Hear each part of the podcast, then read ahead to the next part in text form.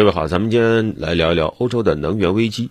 那这几个月啊，欧洲的能源危机一直就是当地的头条啊。你比如说，什么能源短缺啊，能源价格飙升啊，家庭能源账单再创新高啊，啊，可再生能源不够用啊，啊，核电站要关不要关呐，等等。到底有多严重呢？你比如说英国啊，现在在讨论，本来呢，二零二四年十月，他给自己定了个目标，要终止燃煤发电啊，清洁能源。但现在呢，英国已经把过去定下的这个目标紧急叫停，以防止万一今年冬天有这个大规模停电的情况。那这样呢，就继续用煤炭发电吧。啊，只要能发电啊，这个时候就别谈什么清洁不清洁了。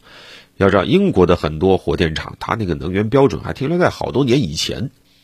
英国不这么做不行啊啊！因为虽然说英国它不是那么像其他的欧洲国家依赖俄罗斯的天然气啊什么的，但是。英国它高度依赖挪威的天然气，还有法国给它输送的电力，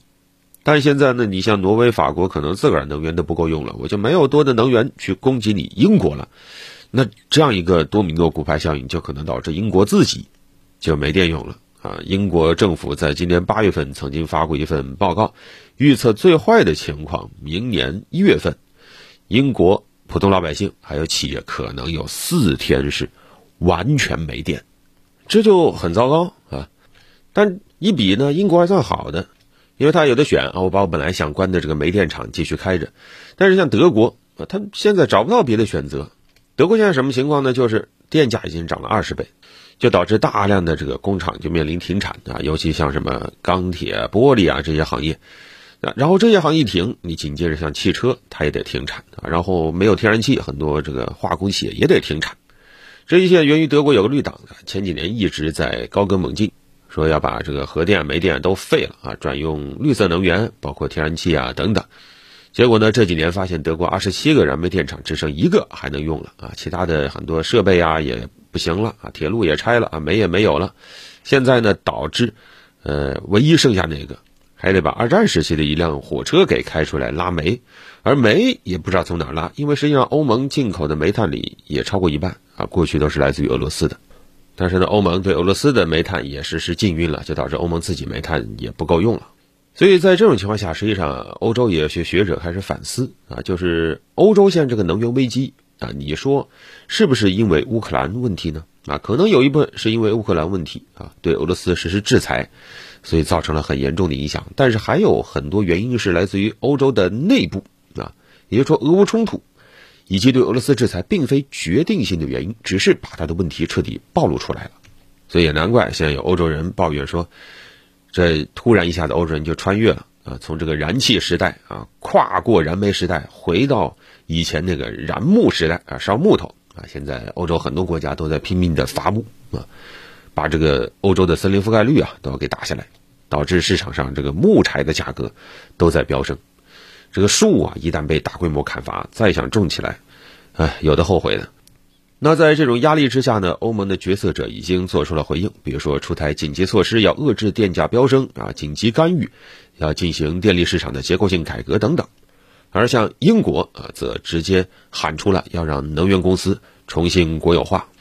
有一些英国政要已经喊出了，像什么天然气啊、电力啊、水啊、公共交通啊这些生活必需品啊，有必要重新国有化。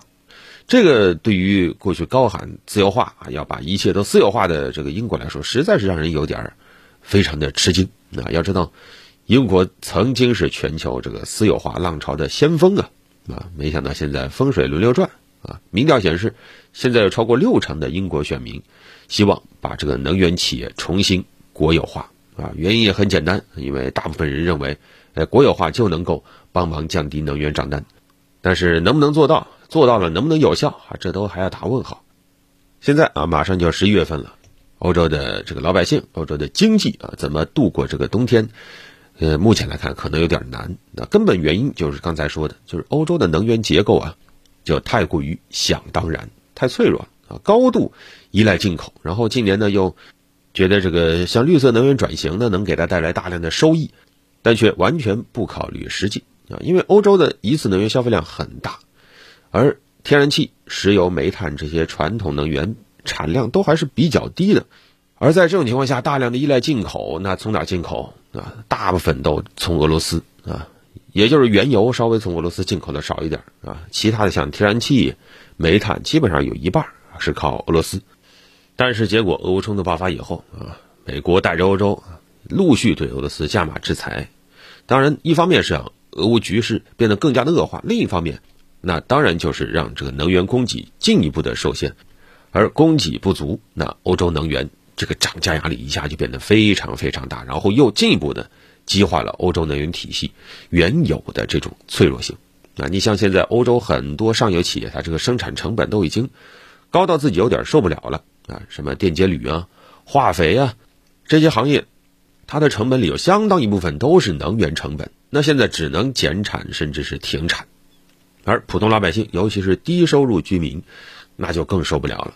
因为本身你像欧洲有些国家，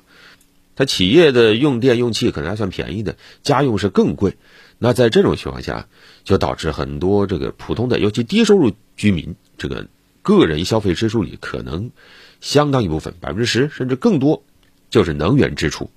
那这样下去肯定是要出问题的！所以现在怎么办啊？欧洲目前想的招，短期内赶紧就出气，拼命的从各个渠道进口啊！你看美国就从这一波给欧洲卖天然气挣了很多很多钱，然后呢，中期就是要重启核电等等一些建设，但是目前又在各国遇到了不同的这种阻力，而偏偏又叠加通胀危机，而且能源这个危机它跟通胀危机又叠加在一起。那只会让这个问题更加的棘手啊！所以，未来直到这个艰难的过渡期度过之前，欧洲的能源危机都会一直成为国际关注的焦点。好了，本期就聊这么多。